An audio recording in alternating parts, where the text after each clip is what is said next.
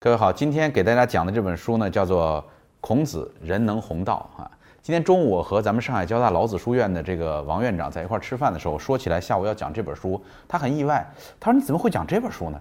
因为这本书的流传并没有那么广泛，而且这个书的呃作者呢，也不是像杜维明那么有名气的这个学者哈。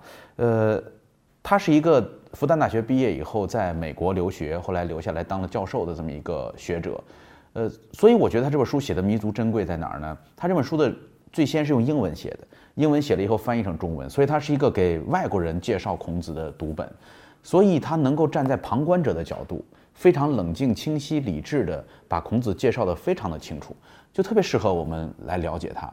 呃，杜维明教授也特别喜欢这个倪培明教授的这本书。他在后面的推荐语里边说：“他说此书是对儒家这一人类历史上也许影响最广、流传历史最为悠久的伦理和精神传统的深思和启发式的阐述。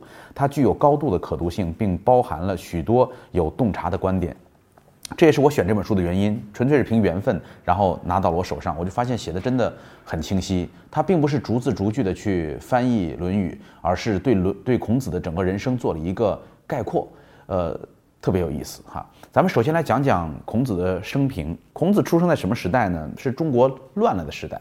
呃，国际上的史学家对中国的历史做研究的时候，都会给中国界定一个叫做呃统一的趋势和分离的趋势。中国这个国家是有几百年统一的趋势，然后就接着有几百年分离的趋势。这个分离的趋势当中，就会出现三国，出现南北朝，出现五胡乱华，出现这这些呃这些分分裂的状态。呃，虽然唐朝是一个统一的国家，但是唐朝是在分裂的趋势当中的。所以孔子那个时代呢，正好是分裂的趋势的开始，就是春秋的时候。整个周朝已经不行了，然后各个诸侯开始强大，而且到孔子那时候已经乱到什么程度呢？就是连那些篡夺了王位的家臣、篡权了的这些家臣的家里边的家臣，也开始杀他们的主子，所以整个国家经常会有这个当权者被杀，然后变得很混乱的这种状况。在这种情况之下，呃，孔子出现了，然后他认为要解决这个乱七八糟的这个格局，需要通过不断的教化和学习。来进行，呃，在那个时代，孔子是做什么事儿的呢？基本上，按照史学家的讲法说，他做的就是一个培训班儿啊，加职业介绍所，就是他的那个地儿既教你东西啊，礼乐射御书数这都都教，同时呢还给你找工作，所以他的学生基本上都能够找到一个不错的归宿。但是为什么那么多做培训班和做职业介绍所的人都存在，只有孔子能够成为圣人呢？呃。我最近看的一本叫宫崎市定的中国史，哈，这是日本的一位非常著名的京都学派的史学家所写的中国历史当中讲到这一段。他说，因为孔子是在所有这些人当中最强调理想的一个人，他绝不仅仅是教学生怎么样去混口饭吃，而是教你怎么样成为一个更好的人。这跟柏拉图在西方的地位是一样的。柏拉图也是说，哲学的目的就是让你成为更好的人。孔子希望我们成为君子，成为圣人。呃，成为一个更好的人，让一个社会成为一个更好的社会。他心中对社会有理想，对个人的发展也有理想，所以他能够跟别人不一样。OK，孔子出生在公元前五五一年，公元前五百五十一年哈，然后他出生在邹地，呃，所以经常有人把他叫做邹人之子哈。后来这个他爸爸叫舒良贺，他爸爸据说身身体很高很强大，然后呃这个很有力量。曾经有一次跟别人打仗的时候，他爸爸一个人用手举着那个掉下来的城门，然后让所有的人跑了过去，就有点像《隋唐演义》里边那熊阔海那个形象，基本上就按孔子的爸爸那个来构造的哈。舒良贺这个人比较倒霉，他一直生都没生过儿子。一直就就生女儿，终于生出来了一个儿子呢，还是一个残疾人，就是脚有点掰，有点有点瘸，叫孟皮，这是孔子的哥哥哈。后来这个叔良贺说不行啊，这样下去这无后啊，所以他就在他六十岁的时候娶了颜征在，颜征在就是颜回的那个颜哈，所以我怀疑他们家跟颜回，孔子为什么那么喜欢颜回？这多少有点亲戚吧，那时候人也不多哈，所以他娶了颜征在这个十八岁的姑娘，然后结婚。后来这个颜征在呢就。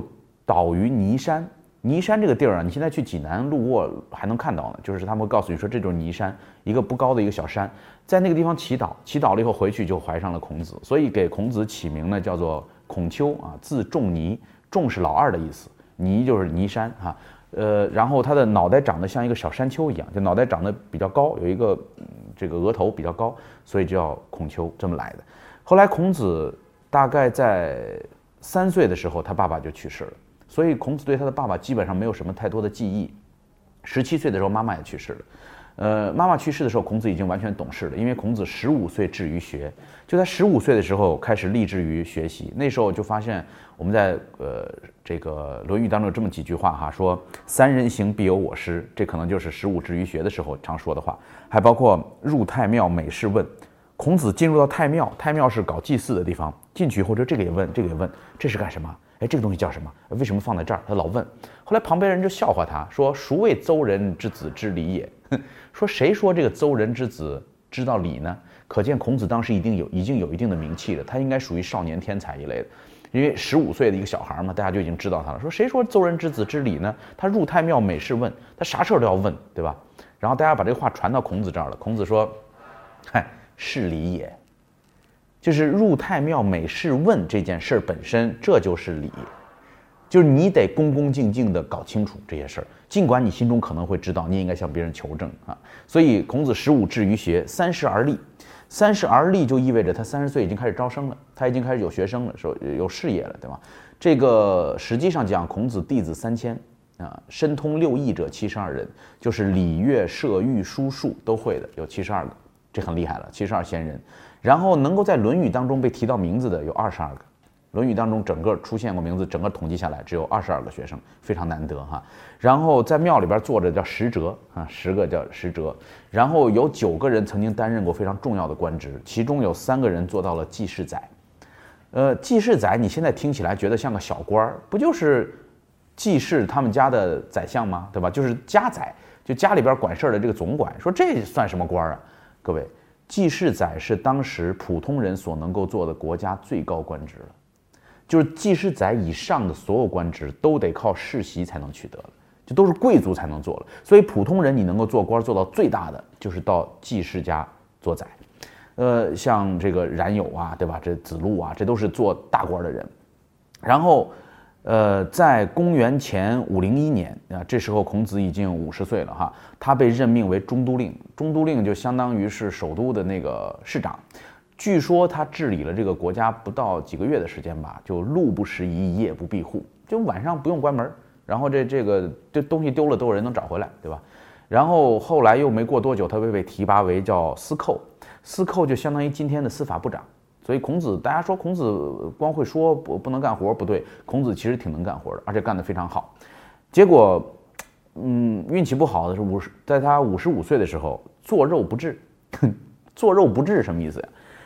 古代的人祭祀啊，他给那个祖先们祭祀，祭祀完了以后，皇帝呢要把这个肉分开，分成一片一片的，然后每个重视的大臣家里边都就就送一份儿哎，这叫做肉。结果孔子在家里边等等了半天，发现没人送。哎，怎么回事儿？呃，为什么呢？这里边的背景是，当时鲁国确实强大起来了，鲁国已经越来越厉害了。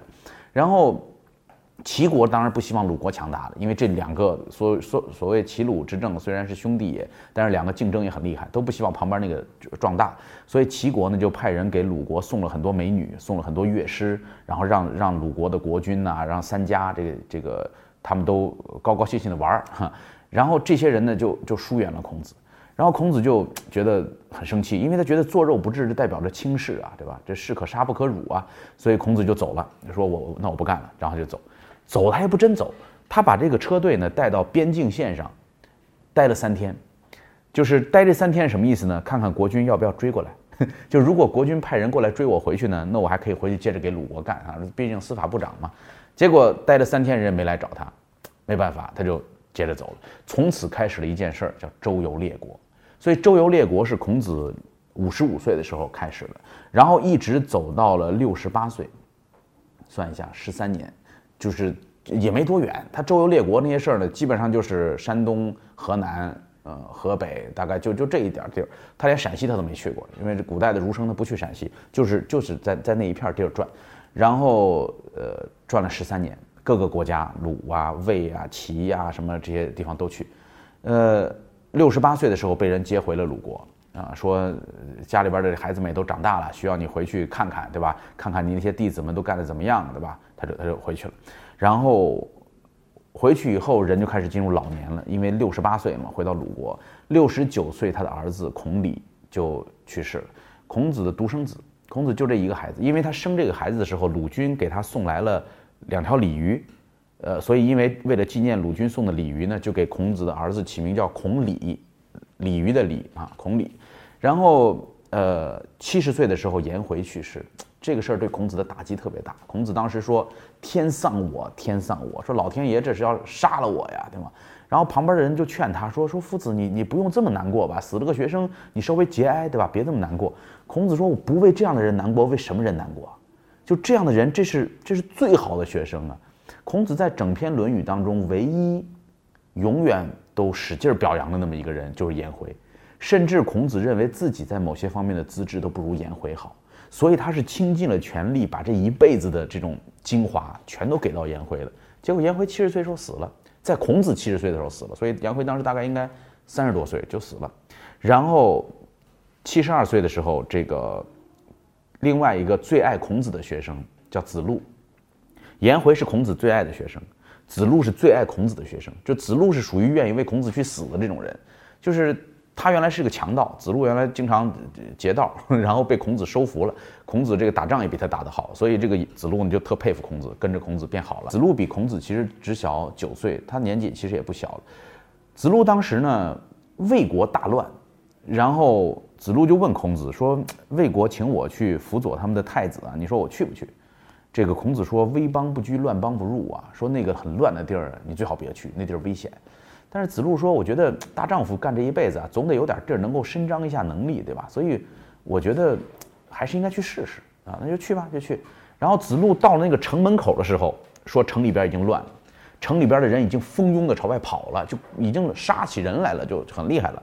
有一个孔子的学生就跟他讲说：‘快走，快走，这边杀人了。’子路不，子路说：‘既然咱们答应了要帮人家解决这个问题，对吧？所以咱们就得去。’所以子路就逆着人流走到了皇宫里边，把太子。”抓住就是保卫住这个太子，然后就拿着刀往外冲，因为他打打架很厉害，结果寡不敌众，别人人太多了，结果他可能也没劲儿了，然后一刀过来把他的那个帽子给打歪了。打歪了以后，我觉得这个人肯定是精疲力尽的，他不会随随便便这样就死了。他精疲力尽了以后呢，他就说：“他说孔子教诲，君子死的时候帽子要正，帽不能歪，所以他就把那个帽子要扶正，正其应，把那个帽子扶正，然后害之。”什么叫害之呢？就是周围的那些士兵一拥而上，把他剁成了肉酱。子路这个人，如果你真的读《论语》的话，你会发现你特别喜欢他，因为他特别好，他他特别直，很有意思。他经常跟孔子吵架，经常会质疑孔子，所以他是一个在《论语》当中性格特别鲜明的这么一个人。然后这个人就这样惨死了，而且最，我觉得孔子可能这会是他的一个心病啊，因为孔子在他在之前就曾经讲过说。子路这个人不得其死，他说这个人肯定不会是好死的，因为子路这个人老惹祸呀，他经常都有侠义的这个气质。孔子大概也会算命，因为他他写过易传嘛，对吧？他研究周易，所以他就说子路不得其死。结果没想到被他一语成谶，这个子路真的就被剁成肉酱。呃，后来有人就来找他汇报说那个子路死了，怎么死的？说剁成肉酱了。这个汇报的人也是真是不会说话，就直接就这么讲。孔子当时正在吃饭。孔子因为吃饭，他喜欢吃吃肉酱，他就看到这拿走拿走拿走，就从此以后孔子再也没吃过肉酱。这就是这七十七十二岁的时候又遇到这样的打击，然后七十三岁孔子去世。孔子去去世的时候呢，呃，之前发生过一个事儿叫做霍林，所以我们讲霍林就是这老人家可能会出问题了。什么叫霍林呢？说郊外有人捕获了一个怪兽，说这个怪兽呢谁都不认识。后来大家说，那孔子见识比较多，让孔子来看看吧。孔子跑出去一看，麒麟，然后孔子就哭了，说：“你怎么会被抓住呢？哎呀，你怎么跑到这儿来了？真是倒霉。”然后这麒麟死了。所以孔子看到这个麒麟被抓死掉，孔子觉得自己的天命也就快了。然后最后陪在孔子身边的人是子贡，子贡是首富，就是当时的首富。呃，整个各个国家的国君对待。子贡都是像对待国君一样的礼仪，叫，呃，分庭抗礼哈，这样的方式来交流的。所以孔子是个呃，子贡是一个大外交家，加上一个大商人，儒商的鼻祖。呃，孔子有一天在门口等着子贡回家，等子贡回家以后，他就告诉子贡，他说：“你怎么现在才回来？我有个事儿跟你说一下。怎么了？”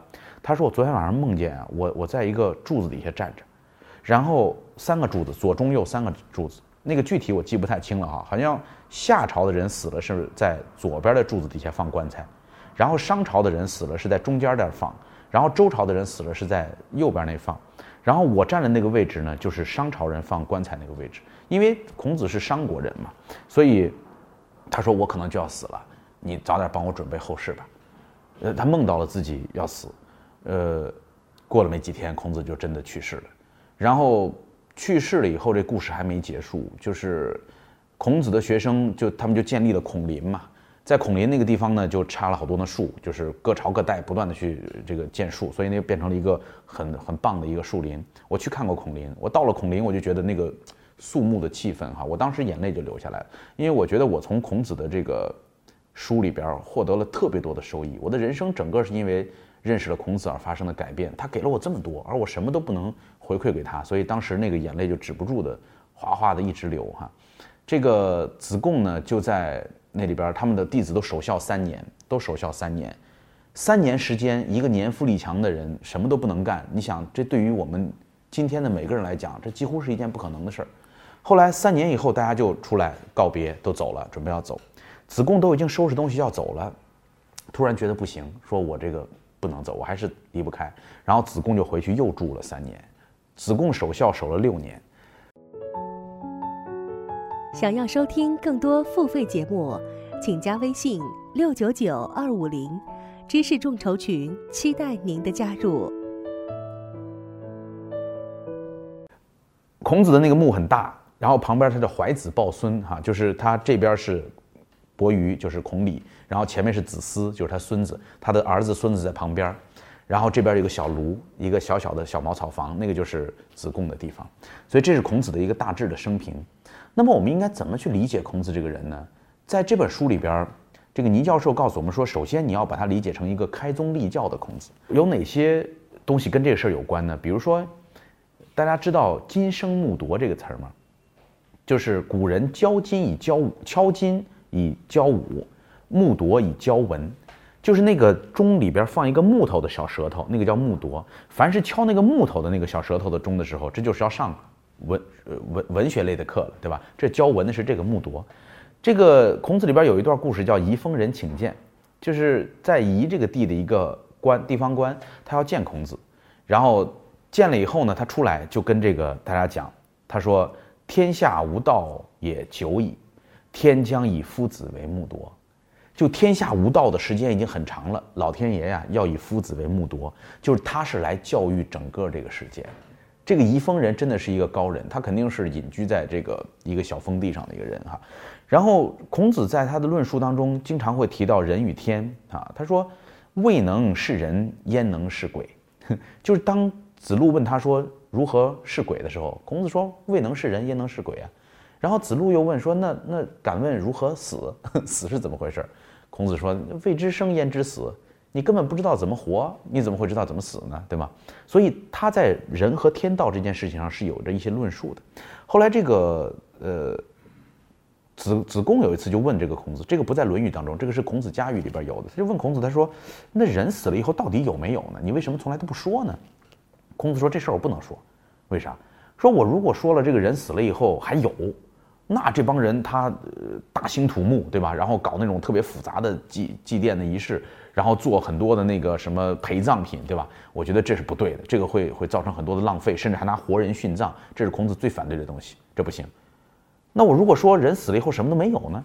人死如灯灭，死了就什么都没有了，那也不行。那样的话，很多不孝的子孙把孩把老人家的尸体往路边一扔，他就不管了，因为他反正你说死了什么都没有了嘛，所以我不能说。然后那个子贡就问说：“那那那就咱俩，那你跟我说说呗，对吧？反正就咱俩，你告诉我到底人死了以后是有还是没有啊？” 孔子说：“这事儿你死了你就知道。”他也不说，你等你死了你就知道你还有没有了哈。所以孔子在论述这个人和天的关系的时候，但是他同他也很矛盾，他也会说叫祭如在，祭神如神在，对吧？这话很有名。他说你祭奠一个祖先的时候，你就要好像他就在对面一样，对吧？这就是那种澄净的这种心态啊。所以，呃，孔子在论述了人与天的关系之后呢，他还论述了很多天命和命。他经常讲，他说，呃，不信命，无以为君子，对吧？如果一个人不信自己这个不信这个命的安排的话，他没法成为一个君子。这个他还说：“假我数年，五十以学艺，可以无过矣。”就如果给我一些年头，让我在五十岁的时候就好好学一学《周易》的话，我人生就可以少很多过错了。所以孔子对于命这件事儿是很看重的。我个人觉得这是一种非常好的心理安慰的方法。任何一个宗派都有这样的东西，就就像佛家讲的缘分，对吧？他遇到任何困难，他说这是缘分的问题，他就没有那么大的压力。基督教说遇到了任何事儿，这是上帝的问题，他的压力就会减少。而孔子说这是命。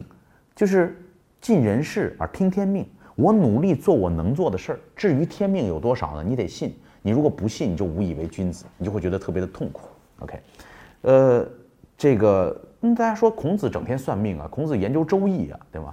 但是孔子讲过，他说易呀，我观其得意而也。君子德行焉求福，仁义焉求吉，就是。关于周易这件事儿，我看的不是他预测的准确性，我看的是周易当中所体现的德行。你看，咱们咱们读周易，对吧？开篇就是告诉你说，呃，叫积善之家必有余庆啊，积不善之家必有余殃，这就是讲德性的。所以你只要在德性上无所亏欠，你干嘛需要去测算它呢？所以中国古代人经常讲叫君子居易以四命，小人行险而侥幸，就这个道理。如果你是一个君子的话，你只需要每天。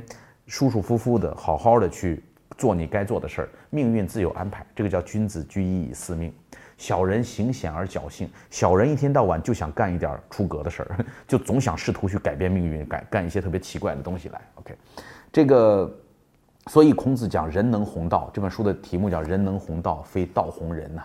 人能弘道就是是我我们人需要有责任感的，是我们要让天道彰显的。而不是等着天道来谴责我们，对吧？让让天道来安排我们做什么，而是我们自己要去努力的作为天道的一个彰显者出现。所以他特别有责任感和使命感。这个，这是我们说作为开宗立立教者的孔子，这是他的第一个身份。他创立了一个宗派叫儒教。第二个呢，孔子可以被当作是一个哲学家。呃，孔子的理想跟柏拉图真的非常接近，就是希望能够让人们成为更完善的人。他追求的这个智慧呢，不仅仅是理性智慧，它是整个对人生、对世界、对宇宙的一些看法。呃，在孔子的这个哲学体系里边，被提到最多的一个词儿叫做“仁”，提到了一百零五次，《论语》当中出现了一百零五次，说“仁者爱人”。什么是仁？仁者爱人，无与仁，仁斯至矣。你想要做到仁，你想的时候，这人就来了。这个东西和佛家讲的正念是特别接近的，就是。什么叫人？当你能够考虑到人这件事儿的时候，其实那个人就已经离你不远了，因为你已经开始关注这个问题了。大家看人的这个结构哈，一个单人旁，一个二，什么意思呢？单人无法成人，就是我们单人的这个人，一撇一捺这个人，这只是一个个人，但他无法成为双立人的这个人。人代表着人与人的关系，必须得有两个以上的人，所以人的社会属性就是人。你得知道，在这个社会上，你需要怎么样去存在？你为这个社会、为他人能够做些什么？所以，仁者不忧也是这个道理。就是当你能够开始学会关心别人的时候，当你能够知道这个社会不是你一个人的时候，对吧？你才能够减少忧虑。一个人如果总对自己的事儿患得患失，你就他就很容易得抑郁症。得抑郁症的一个非常重要的来源就是来自于自私。一个人老是想着自己的问题，老觉得自己吃亏，老觉得自己最好，对吗？他就特别容易忧思过度。这个，呃，孔夫子讲“智人勇三达德”，智者不惑，对吧？仁者不忧，勇者不惧。你把这几句话呢，经常在嘴里边背一背，都会对你的身体健康产生很多的好处，减少抑郁症的发生哈。然后第二个就是德，德是什么呢？德是修行人的过程，就是你为了达成人的那个目标，你需要有德。这里边最具有体现性的一句话叫“己所不欲，勿施于人”。所谓伦理学，就这句话叫“己所不欲，勿施于人”。所以，呃，有德，你才能够去修炼人。那么，在这过程当中，有一个帮助的东西是什么呢？叫做礼。礼是人的载体，就是你说我怎么能够到达人那个境界呢？你不会的嘛，你没法像孔子或者像像尧舜禹那样生而知之的这种人，你不会怎么办呢？你总得有个抓手吧？这个抓手是什么呢？礼，要遵从于礼，你就更容易接近于德和仁。这个就有点像禅宗里边讲的剑宗和顿宗啊。我们都说六祖慧能很厉害，一下子就明白了那个开悟了，对吧？一下就知道《金刚经》是讲什么的，说这个本来无一物，何处惹尘埃哈。但实际上，这个叫做顿宗，他一下子就明白了，对吧？但实际上，神秀的那个日日勤拂拭，莫使惹尘埃啊，才是适合更多人的方法。就是我们不是天纵英才，我们不是生而知之，所以我们需要每天不停的擦，不停的擦，不停的让我们的心性得到修炼。这就是靠礼来做的。老子特别讨厌孔子说礼，这个那个记载我也不知道真的假的，因为历史看多了，你发现有好多就说不清真假了。但有这么一个故事，就是孔子去见老子，然后老子就骂他，说说你这些礼的那些人早就死掉了，那个身体都化成灰了，对吧？一个个什么都不剩下了，你还在这整天讲礼，所以老子就希望你能够一下子就明白，不需要这个抓手。但是孔子很慈悲，孔子说，我觉得大量的人还得靠礼来约束，所以他这里边有一段跟。子子路讲的哈，他说，呃，子路跟他问他什么是礼哈，子路这个人可能比较莽撞，所以他就有点缺礼。这个孔子说，恭而不礼，恭而无礼则劳。就如果一个人光知道恭敬，但是失去了礼的约束，他会特别的劳累，他根本没有边界，他的奉献是没有边界的，对吧？然后慎而不无礼则私，就这个人他学谨慎，谨慎是个好事儿吧？谨慎如果没有礼的约束的话，这个人会变得很懦弱，他什么也不敢干了，对吧？他没有勇气了。然后勇而无礼则乱，说子路你呢很勇敢，但你如果没有礼来约束你的话，你变成土匪了。勇而无礼则乱，就容易找事儿，对吧？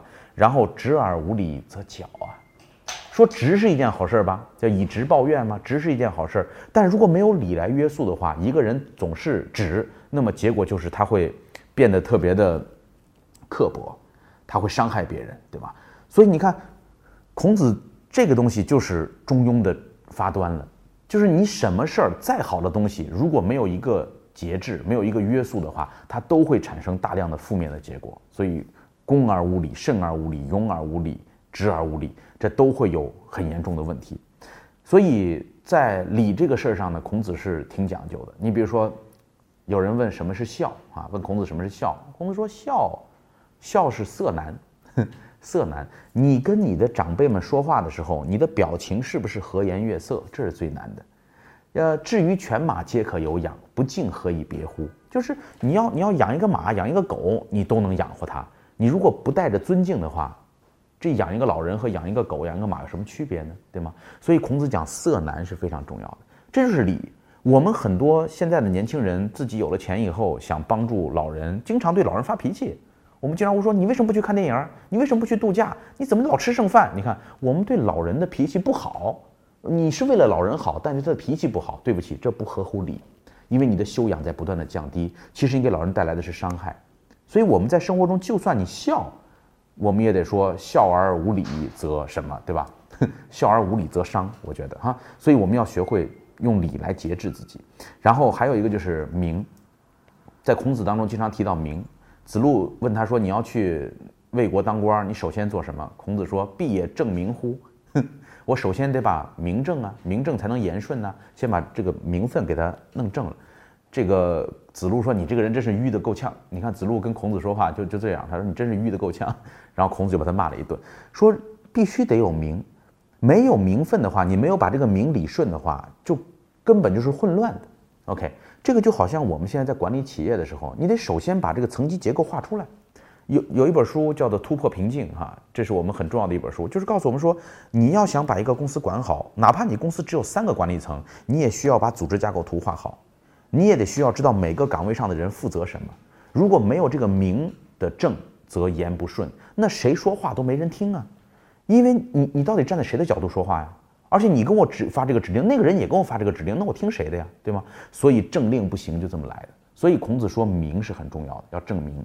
那最后一个这个关于哲学的概念就是中庸了哈。这个别人问说子张和子夏这两个人谁好哈？孔子说过犹不及，一个过，一个不及。过跟不及差不多，这俩都都不怎么好。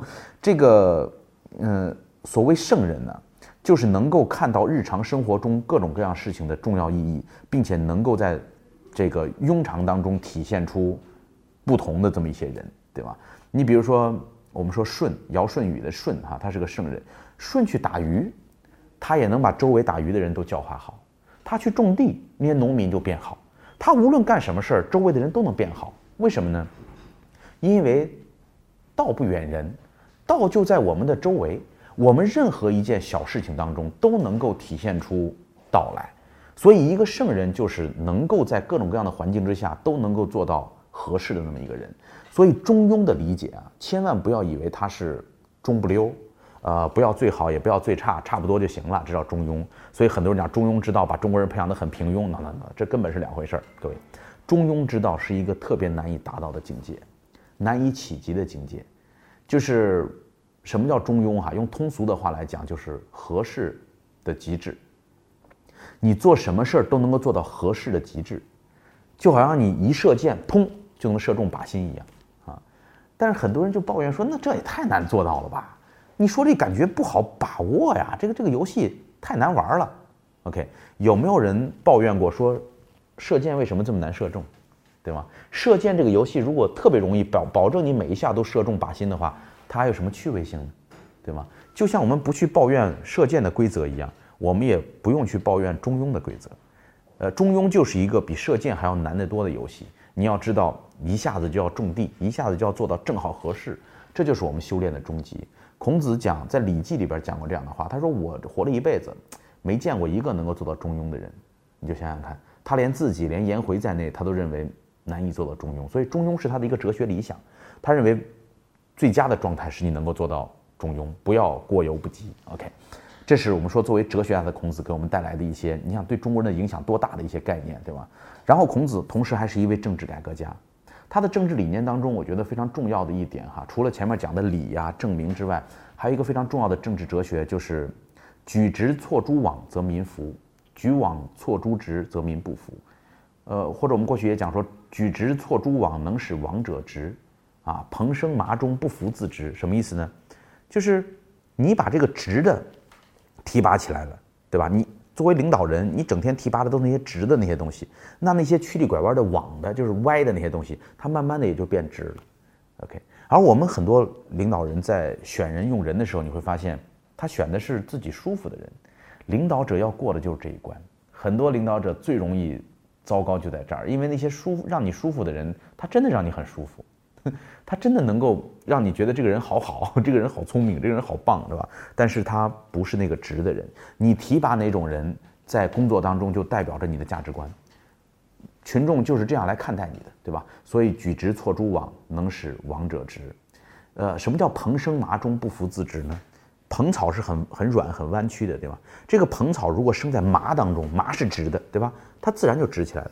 所以周围的环境对一个人的影响，对这个政策的影响是很大的。这个孔夫子讲“君子和而不同，小人同而不和”，这其实就是一个施政的理念。什么叫和而不同呢？就是，呃，我可以跟你和谐相处，但咱俩不一样。你是水，我是盐，咱俩放在一起，你发现才能出汤，对吗？盐和水放在一起出汤。那你是水，我也是水，咱们兑在一块儿，那就还是水。对吗？所以孔子讲说，不要为了追求和谐而使得我们必须都得一样。我别人说的意见，我跟他不同，反倒会得出一个更好的结论。而别人说的意见，我都要跟他一样，那还需要我干嘛？所以他说，君子和而不同，小人同而不和。这个以这个汤来兑水，而不是以水来兑水，这就是。我们说孔子的一些在施政方面的理念，他还蛮厉害的，就是他回三挥三都啊，什么赶朱少正卯啊，做了一系列的这个大的举动。这个你你们看那个胡梅拍的那个电影叫《孔子》哈，那里边其实主要就是讲他当政的那些那些工作。有人说他这个不太有政治技巧，那也对，因为孔子的一个理念，他就是他说在乱世的时候，如果这个邦有道，邦有道则仕啊，邦无道，卷而怀之可也。就是这个，如果周围环境是好的，国家是很棒的，那你就必须出来工作；如果这个周围环境乱了，你就卷而怀之，你回家慢慢修炼去。所以孔子周游列国，其实就是一个卷而怀之的过程，对吧？呃，当时的环境确实可能不允许像他这样有操守、有理想的这这么一个人存在。他得如果像晏婴一样，对吧？他能够左右逢源啊，他能够做些违心的事儿，他能够奉迎国君，那有可能他能够把这个官干的时间更长一点。但是孔子真的是，他的宿命可能就不是当那么一个小官而已。你说把一个宰相当了一辈子，有多少人？但有多少人能够在历史上成为孔子呢？对吧？所以他的理想是要建立一个伟大的国家，建立一个伟大的大同世界。所以这个人是一个超越国度、超越时空的这么一个人，这就是他的一些施政的理念哈。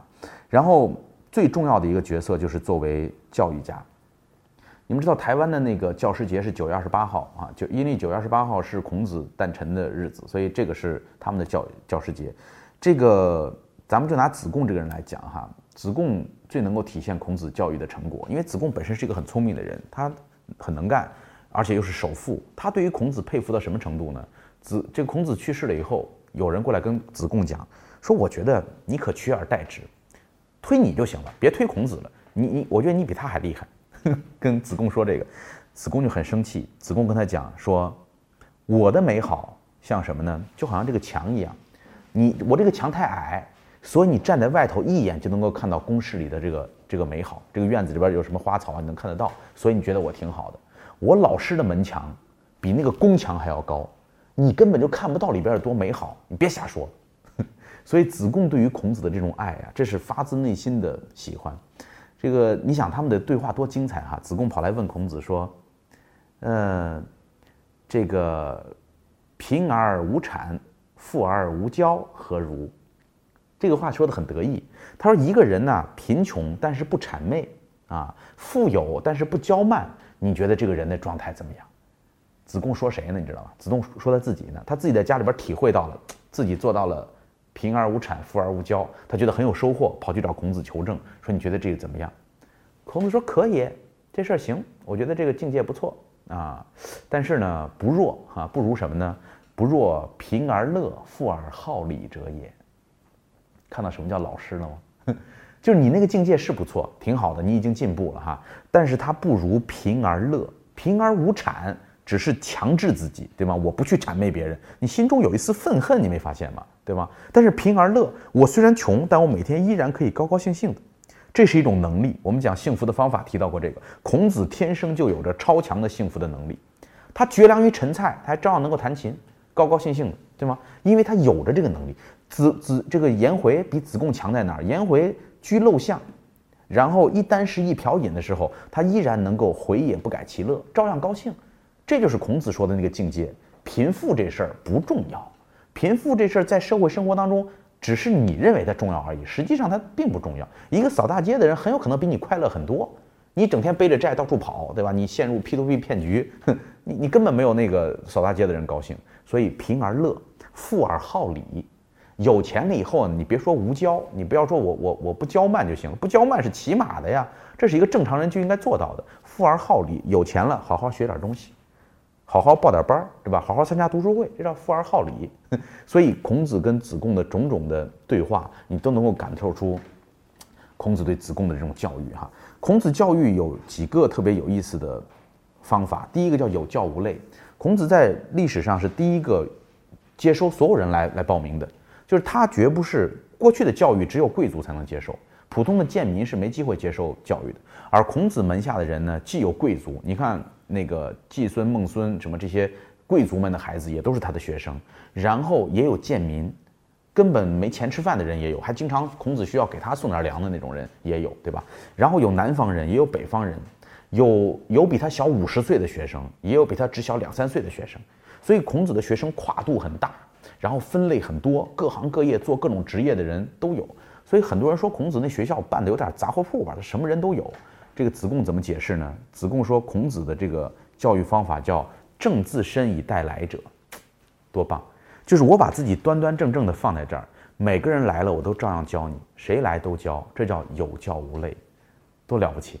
呃，其实有点像孔子的施政理念当中的一条哈，他说。只要你譬如北斗，你只要像北斗星一样的坐在那儿，朝南这么坐着，这个国家自然就安定了。把位置找准，整个就各安其位了。所以孔子讲叫有教无类是一个。第二个就是因材施教，这里边有一个故事哈，说这个子路跑来问孔子说：“这个闻思行诸？说我听到一个事儿我就去干吗？” 孔子说：“有父兄在，焉能闻思行诸啊？你爸跟你哥都还在呢，你怎么就听了就做呢？回去问他们去啊！”这人走了，子路走了，走了。这个冉有又来了，就是求对吧？冉有，冉有来问说：“闻思行诸？说我听到一个事儿我就要去做吗？”孔子说：“那你还等啥呢？还不赶紧去，赶紧做去吧。”结果旁边站的这学生就傻眼了，说：“这这这俩人问的问题一样啊，你怎么答案是完全不同呢？” 这个孔子讲说：“你看。”子路这个人呐，脾气特别急，子路整天莽撞，所以他问文思行诸啊，我说让他回去问问他的父兄，对吧？让他能够冷静一点。冉有这个人本身就已经墨迹了，这个人本身就喜欢思虑，一天到晚的想很多遍，对吧？所以孔子说，对他来讲啊，让他赶紧干，行动力是最重要的。所以孔子对他的学生是非常了解的，同一个问题他能够给出不同的答案。当然，这个在咱们今天工业化的时代，真的不太容易标准化。呃，工业时代靠的就是标准化，靠的就是所有的人用同样的方法，让每个人都做到八十分，对吧？但是孔子是一个有理想的人，他是希望把每个人培养到最合适，培养到中庸的境界，对吧？最合适的境界，所以这就难了哈。他跟西方的那种工具式、逻辑式、一步一步的那种教育方法是完全不同的角度哈。孔子把人分成了好几个层次，他说一个普通人呐，你首先要学会做一个士。什么叫士呢？士这种人的标准大概就是他。除了工作之余，他愿意求道，对吧？他愿意去求知，愿意学学这个规律。然后呢，他知羞耻，他有事儿做不到，他内心会觉得羞耻，会焦虑，他会愿意去学习。然后呢，他办事能力强，给他安排的事儿他能够靠谱，能够办。然后呢，口碑不错啊，乡里啊，这个家人呢都能够称赞他，这种人就能够被叫做士了。呃，但是光是士还不行，再往上一层的这个人格叫做君子。这个君子是孔子经常提到的一个词儿哈，就是什么是君子呢？君子跟士比起来的区别，第一个叫君子不器。君子不器就是君子不能够像这个香炉一样，它就是一个香炉就不能动了，这叫器之，对吧？这像一个器一样。君子也不能就是一个茶壶，你是个茶壶你就不能当碗用，对吧？你就是一个茶壶。君子不器是什么意思呢？你是一个教授，但你同时也应该是一个父亲，你也应该是一个喜欢运动的人。你也应该是一个热爱社会公益事业的人。你像水一样没有形状，你注入到碗里边就是碗的形状，注入到壶里边就是壶的形状，对吧？这时候你才发现人生存在多种多样的可能。你不是为某一个职业标签而生存的。就当我们很多人，你看那个电视剧里边那种坏人，你们看过《悲惨世界》哈？《悲惨世界》里边那个冉阿让的那个对手叫什么警长，对吧？那个警长就是一个典型的气质的人，他就认为说。我是警察，所以我我一定要抓坏蛋。我不管你这坏蛋是好人坏人，反正你是个坏蛋，我就一定要抓你。只要你是罪人，我我就一定要抓你。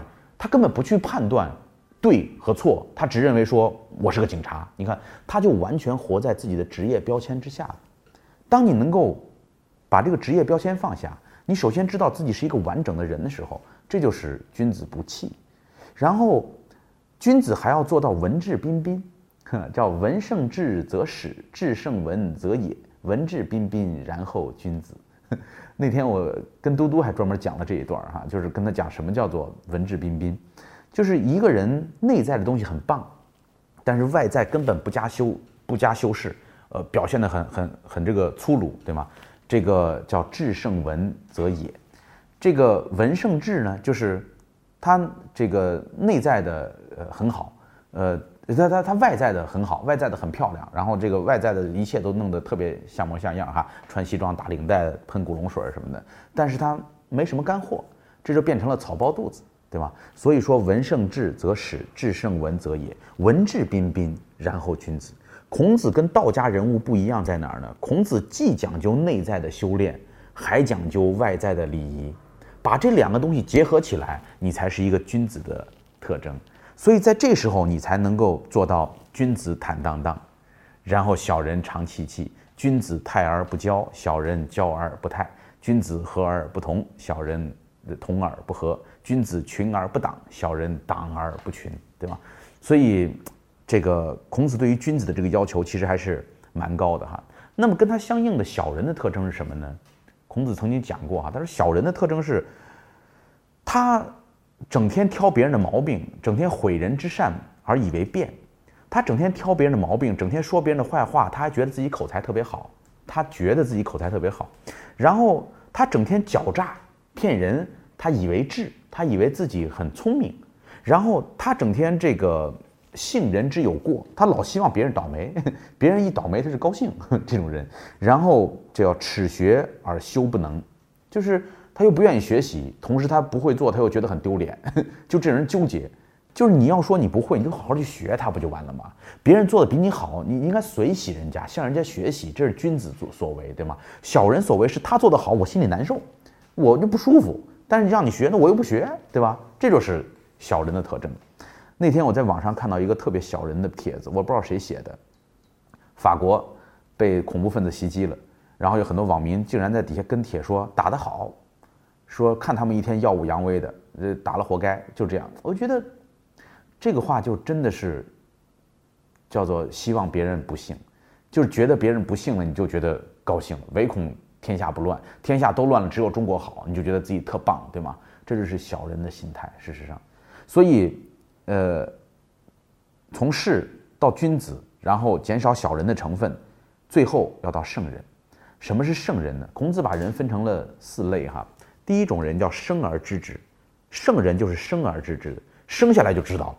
尧舜禹汤文武周公，这就是圣人。然后第二层呢，叫学而知之，君子学而知之。孔夫子就愿意学，说我这个人没别的，我就好学，对吧？学而知之。第三种人呢，叫困而知之，就是被困住了，实在没办法了，怎么办？报个班吧。实在没办法了，这个参加读书会吧。这时候叫困而知之。第四种人叫困而不学，民思为下矣。困都困住了。生活都变得好好痛苦了，一天到晚的一脑门子的官司，但是都不知道通过学习来解决这个问题。这种人叫民思为下矣。所以孔子讲的生而知之的这种人呢，孟子后来做了一个阐发，叫大而化之之为圣。什么叫大而化之？咱们现在经常讲大而化之，好像这个人什么都不在乎，那不是，这这完全理解错。大而化之是德性啊，他能够充沛宇宙，他的德性很大，而且他能够教化万民。他能够把各种各样的东西去影响别人，这个叫大而化之之为圣。这个孟子就是有这种大丈夫气概的人哈，所以他特别棒。这个孔子说，只有就是要做到圣人的这个状态呢，最重要的就是你要知道，呃，一定要努力的去修炼、去学习，然后你要以商汤、文武、周公，呃以这个什么尧舜禹这些人为楷模。孔子后来被人们称作圣人，我觉得他这是实至名归的，就是他对于周围的人的影响是绝对不是历史上任何一个人可以同日而语的。虽然我们说老子也很棒哈，然后这个孟子啊、什么荀子啊都是蛮厉害的这个诸子百家，但是真正影响力最大的是孔子。呃，王阳明到了后来就是专心的学孔子，他说圣人可学，对吧？就是努力的学孔子这个人，因为他既不出世，呃，就既没有厌弃这个世界。并没有说我我去好好修炼，不要管这个世界了，对吗？也没有说沉迷在世界当中，一天到晚的不去思考一些更伟大、更高尚的事儿。他把这两者很很好的结合起来，其实他是努力的在做到了中庸这件事情啊。这是作为教育家的孔子，我们知道了从士到君子到圣人的一个阶段。最后一个就是作为凡人的孔子，呃，孔子在就在《论语》当中呢，曾经很多次描写到孔子的日常生活哈。其中有一段最有禅意的，孔子跟几个学生坐在一块儿，他就问他说：“哎，你们咱们今天坐着没事干，你们都说我平常不倾听你们哈，你们讲讲看你们各自的志向吧，呃，言言而之志，就说说你们的志向。”然后这子路就先讲，子路叫率而起，就是站起来就说哈，他要干什么干什么。然后另外一个公西华说什么什么，就每一个都说了。然后最后这是曾点，曾点呢是曾子的父亲，就是曾点和曾参两个人都是孔子的学生。然后曾点当时正在弹瑟，然后那个孔子问他半天，他还没说话，然后他嘣弹完，把最后一个音弹完，舍瑟而坐，把那琴摁住。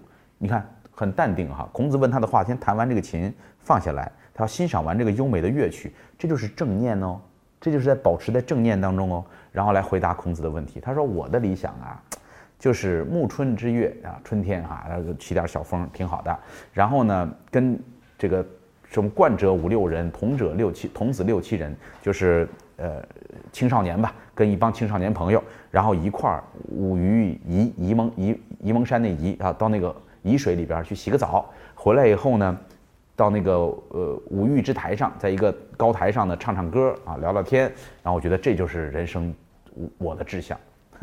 然后孔子最后呢，听完四个学生的这个讲法，孔子说：“无与典也。”这句话特别有意思，就是我啊跟这个曾点很接近呐。